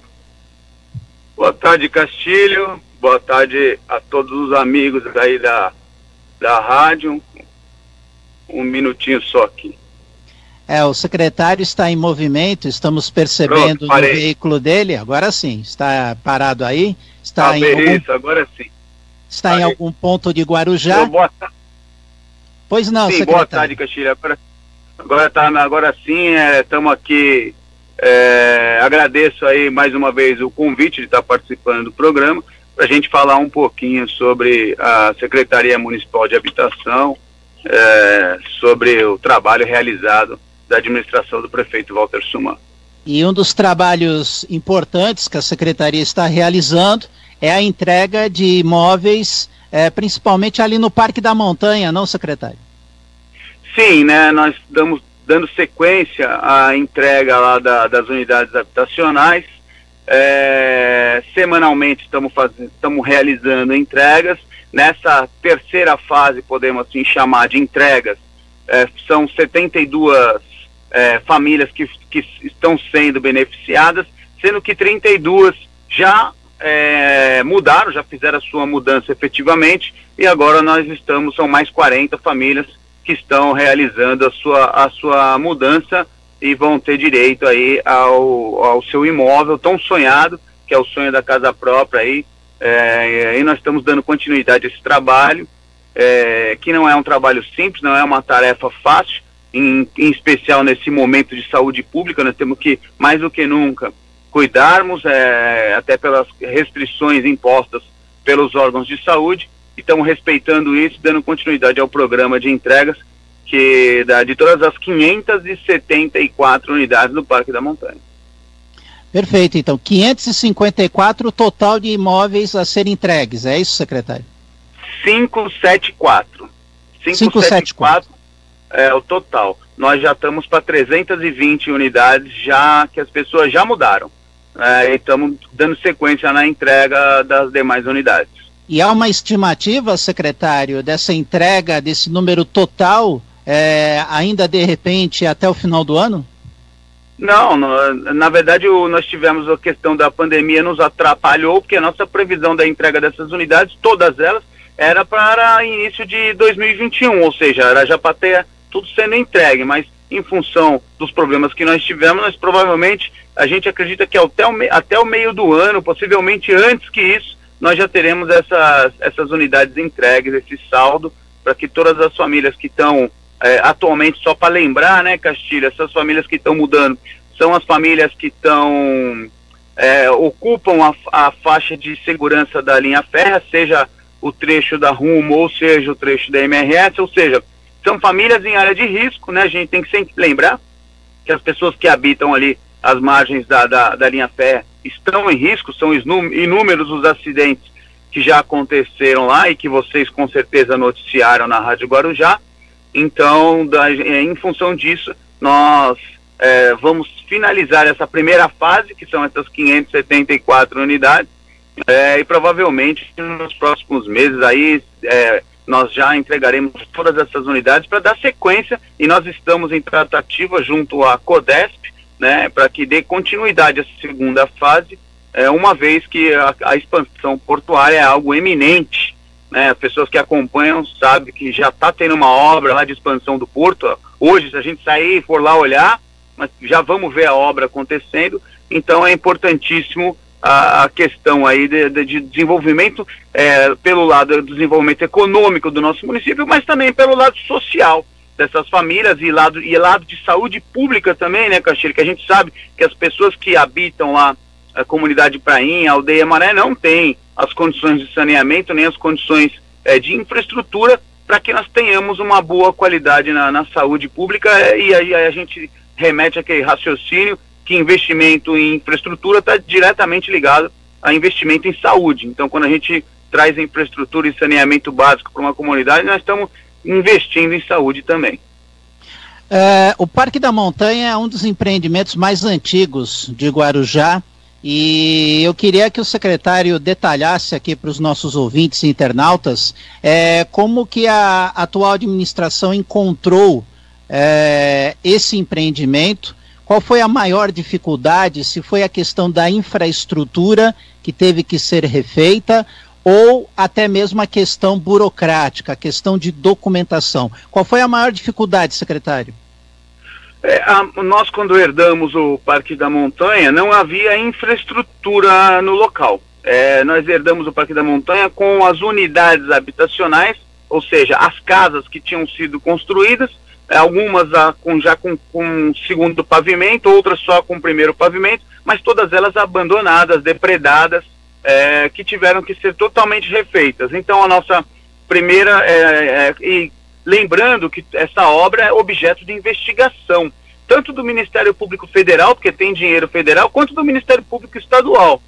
Então a nossa maior dificuldade naquele momento era de fazer gestão junto aos órgãos federais para que a gente pudesse obter recursos para dar continuidade nessa obra. É, infelizmente, essa é um, é um modelo de obra, ela é ainda oriunda do PAC 1 Castilho, ou seja, ela não, não, não está de acordo com, com, com a política habitacional do país, que hoje já é o Minha Casa Minha Vida, e aí a prefeitura teve que é, arcar com os custos da produção habitacional, coisa que não é, não faz parte da política habitacional dos municípios no nosso país cabe às prefeituras do nosso país fazer investimento em infraestrutura, ou seja, nós temos que entregar um terreno com água, com esgoto, com iluminação pública, com rede de energia elétrica, com drenagem e pavimentação. Quem arca com a construção é o governo do estado e o governo federal. as prefeituras não têm capacidade para fazer investimento em, em unidades habitacionais.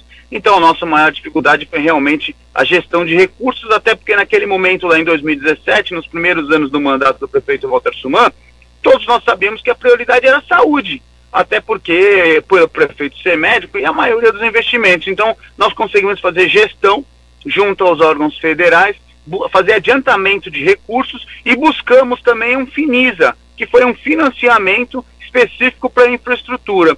E foi com essa, com, com essa capacidade que o município teve, até porque o prefeito conseguiu é, equacionar as contas do município, que nós buscamos recursos e finalizamos, é, finalizamos toda a infraestrutura, já com recursos do município, e estamos entregando, já entregamos 320 casas e vamos entregar todas as 575, 574 casas com recursos oriundos desse Finisa.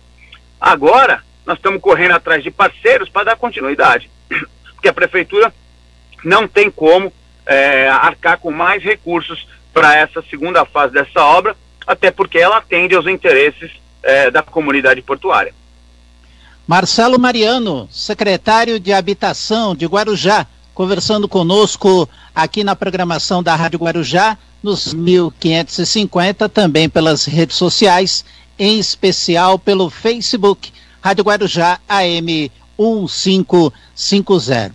Secretário, com relação aos terrenos que exigem é, a documentação, a regularização fundiária, o que, que o secretário poderia falar a respeito dessa questão da regularização fundiária na cidade? É, essa é a, é a ferramenta que a gente até vê aí constantemente nos, nos meios de comunicação nacional como sendo aí o, o, o, o grande o, o, o, grande fator de crescimento da, da, do déficit habitacional. Porque quando a gente fala de déficit habitacional, as pessoas falam, ah, é construção de casas. Não, a regularização fundiária está inclusa no déficit habitacional. O déficit habitacional ele se compõe pela produção de casas e apartamentos para morar, mais a regularização fundiária. Então, a regularização fundiária é, é, é, o, é, o, é o grande caminho, porque é muito mais barato, Castilho, você levar a infraestrutura para onde a pessoa mora, do que eu fazer um novo local com infraestrutura e com a casa para ela morar.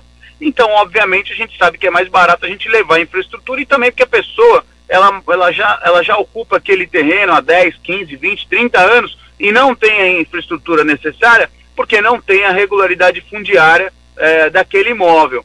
E por isso que não consegue fazer esses investimentos. Então, você levando a regularização fundiária, até para uma questão de logística, geralmente as pessoas ela, elas moram perto de onde trabalham, ou pelo menos deveria ser assim. Então, aí a regularização fundiária se torna muito importante. Guarujá foi pioneira na utilização da lei federal da 13465, é, nós, e somos a, a, cidade número um da Associação do Registra, dos Registradores de Imóvel do Estado de São Paulo.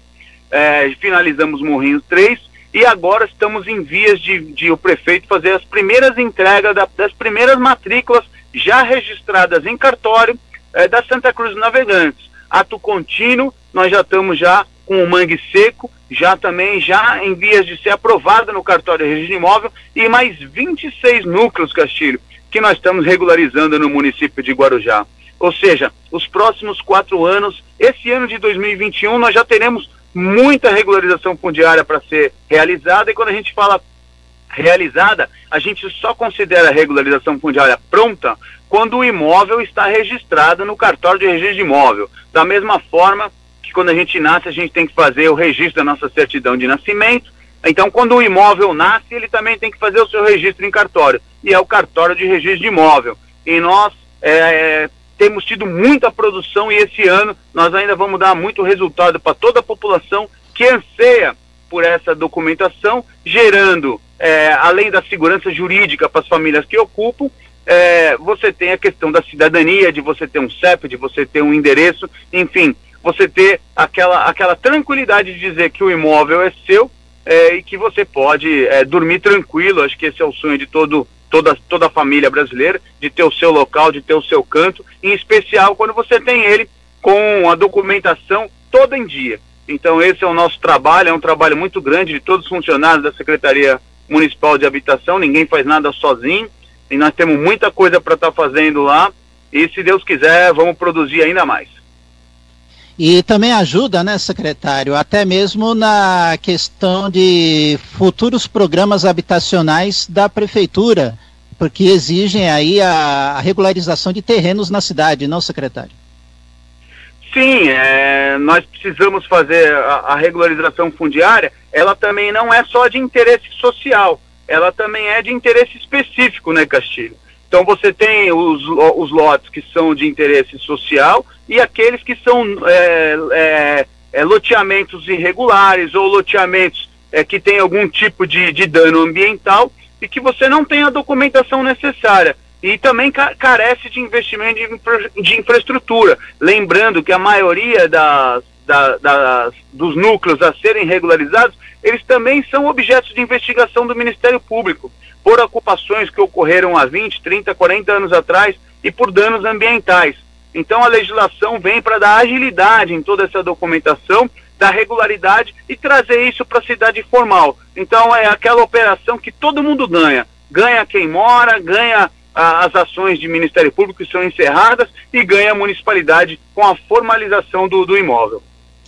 Secretário, eu quero agradecer sua participação aqui na programação da Rádio Guarujá, dentro do Rotativa no Ar, e, claro, reservar esse espaço final para que o secretário possa mandar uma última mensagem. Fique à vontade.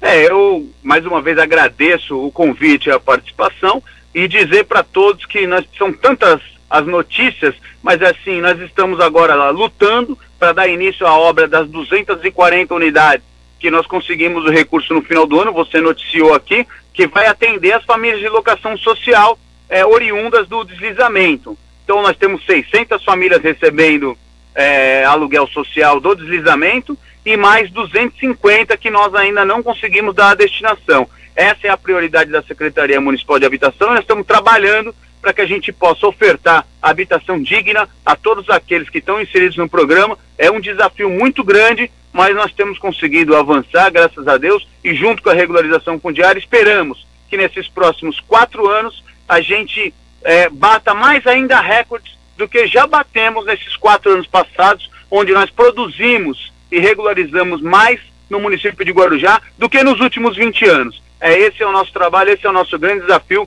da administração do prefeito Walter Suman. Secretário, mais uma vez, muito obrigado pela sua participação aqui na Rádio Guarujá. Obrigado. Eu que agradeço. Obrigado. Muito bem, muito boa a participação aí do Marcelo Mariana. Boa, né? Falando aí da, é, da questão habitacional, hein, Marcelo? Que é um caso muito sério aqui, né? Na nossa região, o déficit é muito grande, né? Ainda mais no Guarujá. Não é fácil, não. Olha, só para antes da gente ir para o nosso comercial, é, eu, estou vendo essa matéria aqui e a, a manchete de saltar aos olhos, viu, Marcelo? Vamos, abre aspas, vamos morrer mesmo? Banhistas lotam praias de Santos apesar das restrições. Então, olha, era como se a fase vermelha não houvesse sido decretada nos finais de semana pelo governador João Dória. Apesar das restrições, as praias de Santos ficaram cheias nesse, nesse primeiro domingo ensolarado com essas novas regras. A diferença é que as pessoas deixaram de se concentrar na faixa de areia seca por conta da proibição de uso de cadeiras e guarda-sóis, se aglomeraram na faixa da areia úmida, lá beira-mar, né? Bem à beira-mar mesmo, onde era impossível transitar sem se esbarrarem uns nos outros. Então, as cidades da Baixada se encontram normalmente nessa fase Agora, ouvindo os banhistas, o que salta aos olhos são eles dizerem, né? Ué, fazer o quê? Vamos morrer mesmo? Aí é muito triste, hein? Quando a gente vê que as pessoas estão pensando dessa maneira. Uma pena, né? Uma pena. Eu, eu, eu acho, viu, Marcelo, que não sei se você sentiu hoje no programa, a gente está falando bem menos Logicamente, uma vez ou outra, nós vamos falar aqui, ó, usa máscara, distancia, distanciamento, lave bem as mãos, evite se aglomerar. Nós vamos falar isso de vez em quando. Mas eu acho que a nossa cota, a gente esgotou a nossa cota em janeiro. Porque o que a gente falou disso em janeiro, hein? Foi uma grandeza, não foi não? Aliás, nós falamos o ano inteiro, Hermínio. É, mas, não, mas em janeiro, se a gente falar em janeiro agora, o ano inteiro foi ano passado, mas em janeiro. Janeiro, agora a gente abriu o ano em janeiro. Sim. O mês inteiro foi vacina. Doutor Evaldo, doutor Marcos Caseiro participando aqui. Doutor é, Lucas Suman trazendo orientações, a gente falando e discutindo o assunto. Ficamos aqui, eu pelo menos me revoltei muito, é, protestei aqui.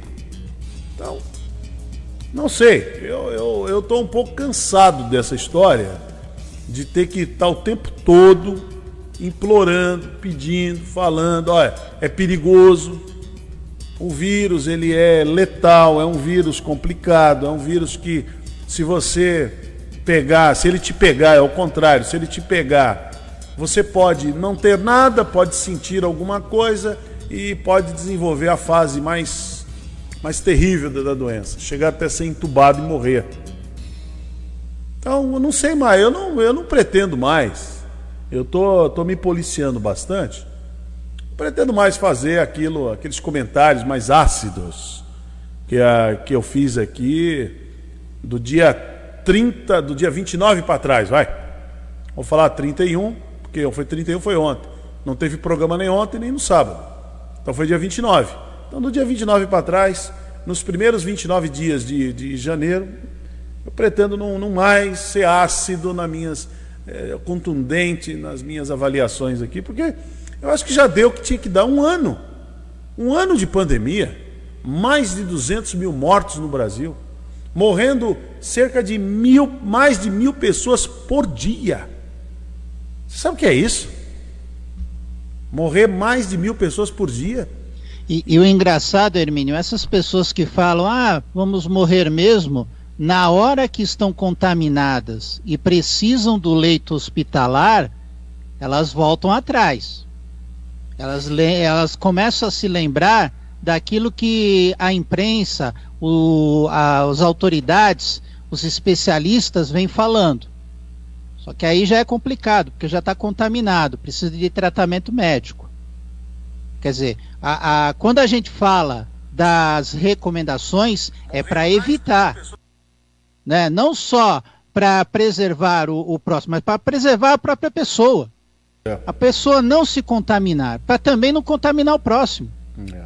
é por isso que é, nós, de um veículo tão sério, de uma imprensa séria, a grande imprensa, ela faz esse papel. Papel chato, porque tem pessoas que parece que insistem em não gravar isso na cabeça, né? É, dão de ombros para essas recomendações, essa que é a verdade, né?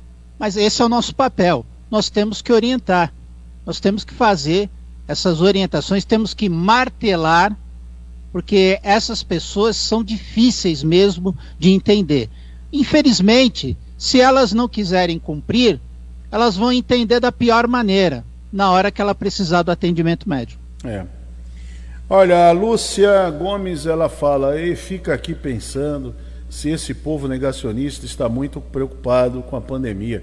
Comemorações em alta, aglomerações, agora em locais privilegiados. O cenário que vi, ela menciona, é muito triste, né? Realmente, Lúcia, não é fácil, não. Agora, ela fala aqui que eles terão as piores consequências. Vão ter mesmo que começa a surgir aí as começam a surgir as consequências. Né? Tudo aquilo que foi feito lá no final do ano, final de dezembro, começo de janeiro, então agora está surtindo efeito, está chegando. A conta está chegando. Você vê lá o que aconteceu no Amazonas, né? Eu me lembro que no Amazonas, aquela guerra toda que se deflagrou em cima lá do, do governador do Amazonas, queriam tudo aberto. Não, tem que abrir porque precisamos trabalhar, precisamos vender. Você Olha... viu a última frase do presidente, Hermínio, no sábado? Que Olha... oxigênio não é obrigação do é... governo. Olha, Marcelo, olha, é triste, mas paciência, fazer o quê? Eu, eu insisto em dizer, o presidente está sendo coerente. Se tem uma pessoa coerente nesse país, é o presidente Jair Bolsonaro. Ele está nem aí para quem está morrendo. Está nem ligando. Para ele a doença está acabando. Ele falou eh, aqui no Forte dos Andradas, em dezembro agora, numa gravação que ele fez num vídeo para a página acho que do filho dele, ele falou: "Olha, a pandemia está indo embora, está acabando". Falou agora em dezembro. Aqui tomando, aqui descansando, de férias. Tá pouco se lixando, tá, tá nem aí, ele não tá, não tá ligando. Ah, tem que comprar vacina. Você vê a situação agora. Não, se for aprovado pela Anvisa, eu compro. Ué, mas em, de, em novembro, dezembro do ano passado, não compraria. Não compraria vacina. Mas Era ele fala isso porque ele foi pressionado. Era vacina pelo, chinesa. Pelo judiciário. Era vacina chinesa, a vacina da Pfizer virava jacaré, nascia pelo no rosto. Era isso. Eu acho que ele está sendo coerente. Quando ele diz eu não tenho nada a ver com aquilo lá, com o Amazonas, exatamente, ele não tem nada a ver mesmo. Ele nunca se preocupou. Eu acho que ele é coerente. Eu vejo o seguinte: Jair Bolsonaro, tudo que ele falar agora, daqui para frente, um ano depois, ele falar sobre. Porque, ó, em fevereiro, ah, começou fevereiro agora. Fevereiro do ano passado, ele foi a Miami, no almoço lá com Donald Trump, ou no jantar, lá com os ministros, voltaram todos contaminados naquela viagem, foi mais de 20, voltaram contaminados. E aí Isso ele foi em 2019. Oi? Não foi em 2019? Não, daí? foi 2020, fevereiro de 2020. Ah, fevereiro de 2020. Fevereiro de 2020. Ele foi num almoço, num jantar na Flórida, lá com, lá com o Donald Trump. O, a turma dele voltou toda, 20 voltaram ali, pode ver 20, 19 ou 20, 20 membros da equipe voltaram, todos contaminados. E aí ele aí é quando ele faz o discurso dizendo que essa, é, esse vírus era uma coisa que era disseminada pela imprensa, pela grande mídia internacional, é que estava disseminando o vídeo, é o, o vírus, entendeu? Estava ali dando uma atenção muito grande, que não era nada. Aí logo depois ele vem a público, quando é decretada a pandemia, Aí ele vem a público, vem dizer que era uma gripezinha, resfriadozinho. Histórico de atleta não pegava, por ele ter o histórico de atleta, e só morreriam acima de 60, só os idosos. E assim foi.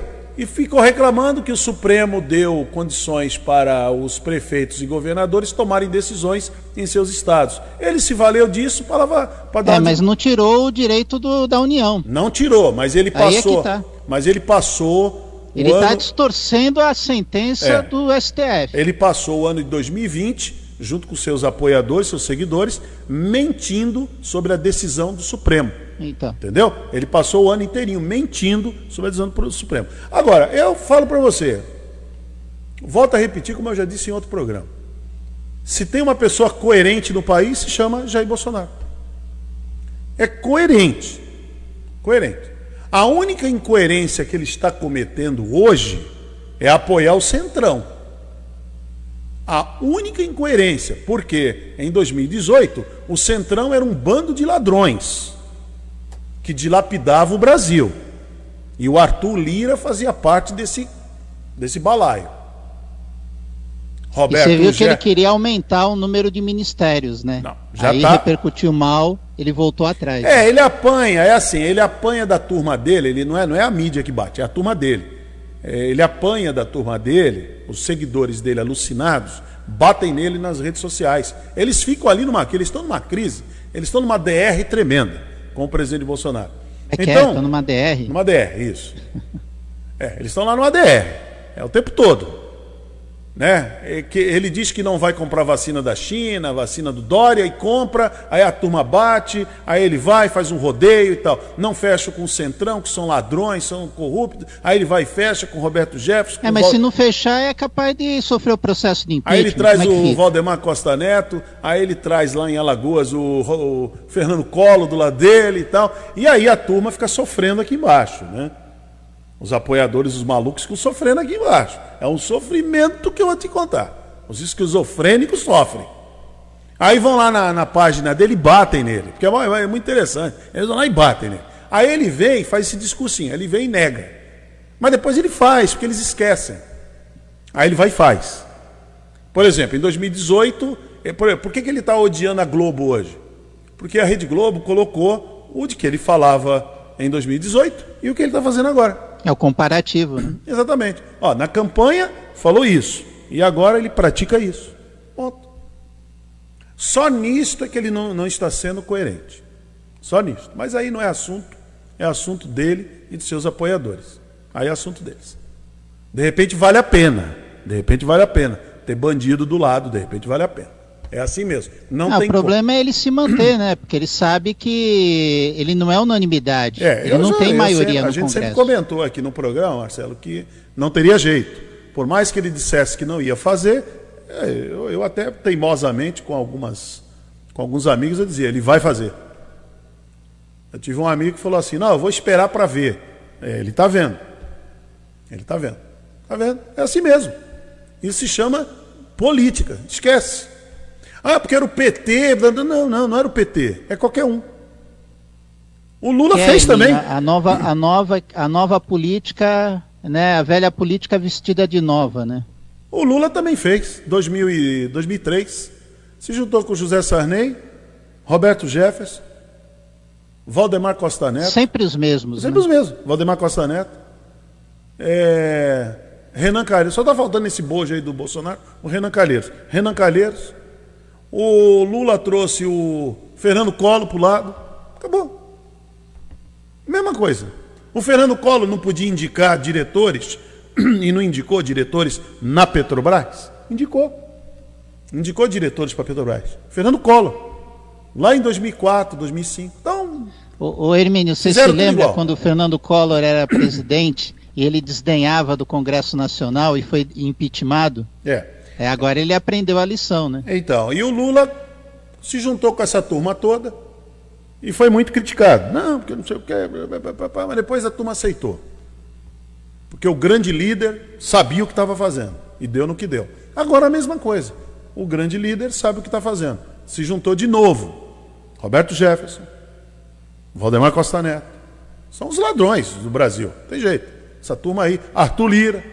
Esse Arthur Lira é condenado aí. Ele Acabou, é um corrupto. Promotor de rachadinha lá no estado, de, no estado que, que ele se elegeu. Não sei. Qual é o estado dele? É Pernambuco? Do Arthur Lira? Não me lembro agora. Promotor de rachadinha. O Flávio Bolsonaro, perto do Arthur Lira, é, é ter trombadinha de, de, de sabe? De, de roubar correntinha. É nada. Não chega perto do Arthur Lira. E aí o presidente Jair Bolsonaro se junta com essa gente Fernando Bezerra, lá no, no, no, no Senado, que foi ministro da Dilma, todo denunciado por corrupção. Está lá, acabou. É, esse é o cenário que tem. Ricardo Barros, né, no, na Câmara. Puxa vida, Ricardo Barros. Baita do, do homem denunciado por corrupção. Ele e a família toda no Paraná. Está lá. Estão juntos. E acabou. E é, e é isso. Agora, voltando à pandemia, o presidente Bolsonaro é coerente. Ele é coerente. Ele nunca acreditou no vírus, ele não acredita que a aglomeração dissemina o vírus, ele não acredita que a máscara possa bloquear o vírus, ele nem fala de lavar as mãos, ele passa a mão no nariz toda hora e cumprimenta as pessoas. Quer dizer, então, higiene zero e acabou e vai embora não acredita na vacina, porque até outro dia a vacina virava jacaré. Era é da Pfizer, hein? A da Pfizer. A da Pfizer. Aquela que o Trump tomou lá, a da Pfizer. Virava jacaré, pelo no rosto, falava fino. A da Pfizer. A Coronavac nem se fala. Essa era chinesa comunista do Dória. E acabou. Pronto. É isso aí. Vamos lá, baixinho, nossa, nossa janela comercial. Faltando 10 minutos para as 10. Bom dia, cidade.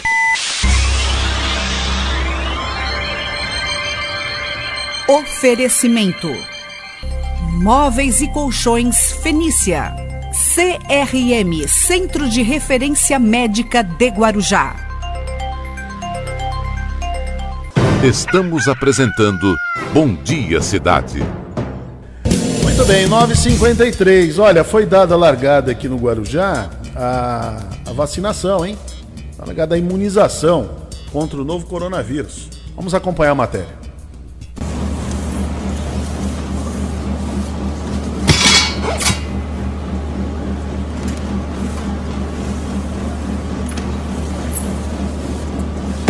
Estamos iniciando a campanha nacional de vacinação contra o Covid. Então, é muito emocionante, né? A gente está vivendo esse momento, porque essa vacina vai proteger é, as formas graves da doença, as formas leves da doença, e vai, se Deus quiser, é, melhorar e diminuir, a gente terminar a pandemia e voltar à nossa vida normal. Quem está sendo priorizado são os profissionais da UPA, é, que fazem aqui no Jardim, Jardim dos Pássaros, também os profissionais do Hospital Santo Amaro, Hospital Guarujá, Hospital Emílio Ribas, Hospital William Rocha, que são os hospitais da cidade, e o Ana Costa também.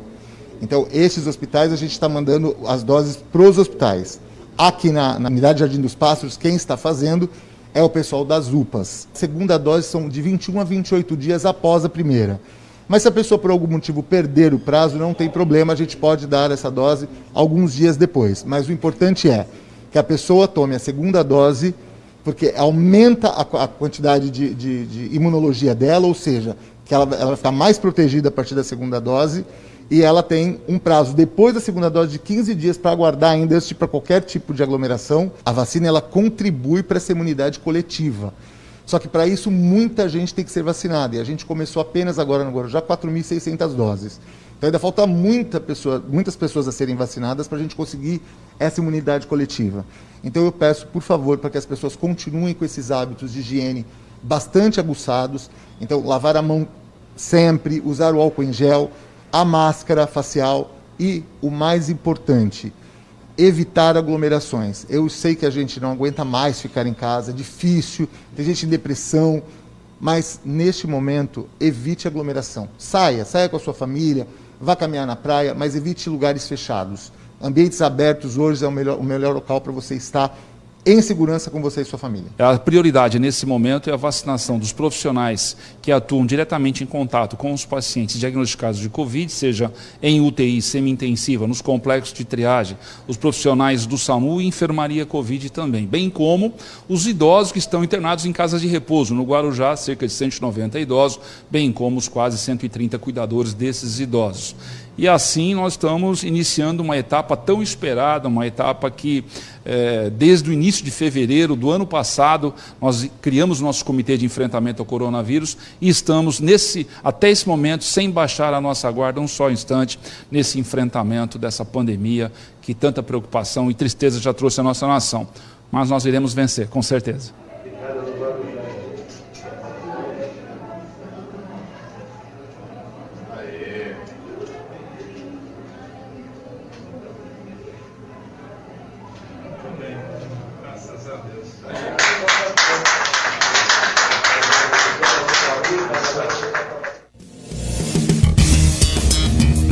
Muito bem, então tá, é bom ver né, os profissionais sendo imunizados, é bom, bom é a, a maneira que começou a vacina. Só que tem outro problema.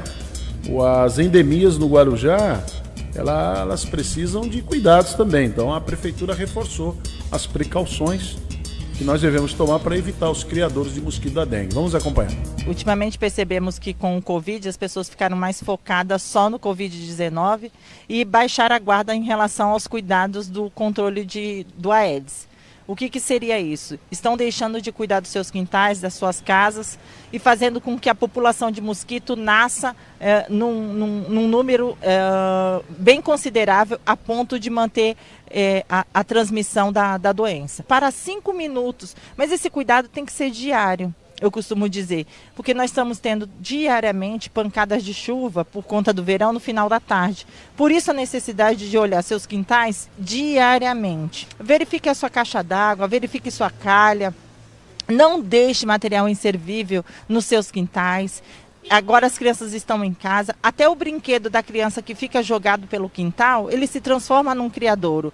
As piscinas de plástico que as, que as mães montam para as crianças, essa água precisa ser trocada. Se ela não for trocada, essa água precisa ser tratada, tratada com cloro. Os agentes, mesmo com a pandemia, eles estão é, eles estão respeitando o protocolo da, da Covid, fazendo uso de, de luva, de máscara, mantendo o distanciamento e, e, passando as orientações. Se a pessoa tiver algum problema, um terreno, uma casa que você acha que tem problemas e você não, é, e você não quer se indispor com seu vizinho, você pode estar ligando no nosso departamento.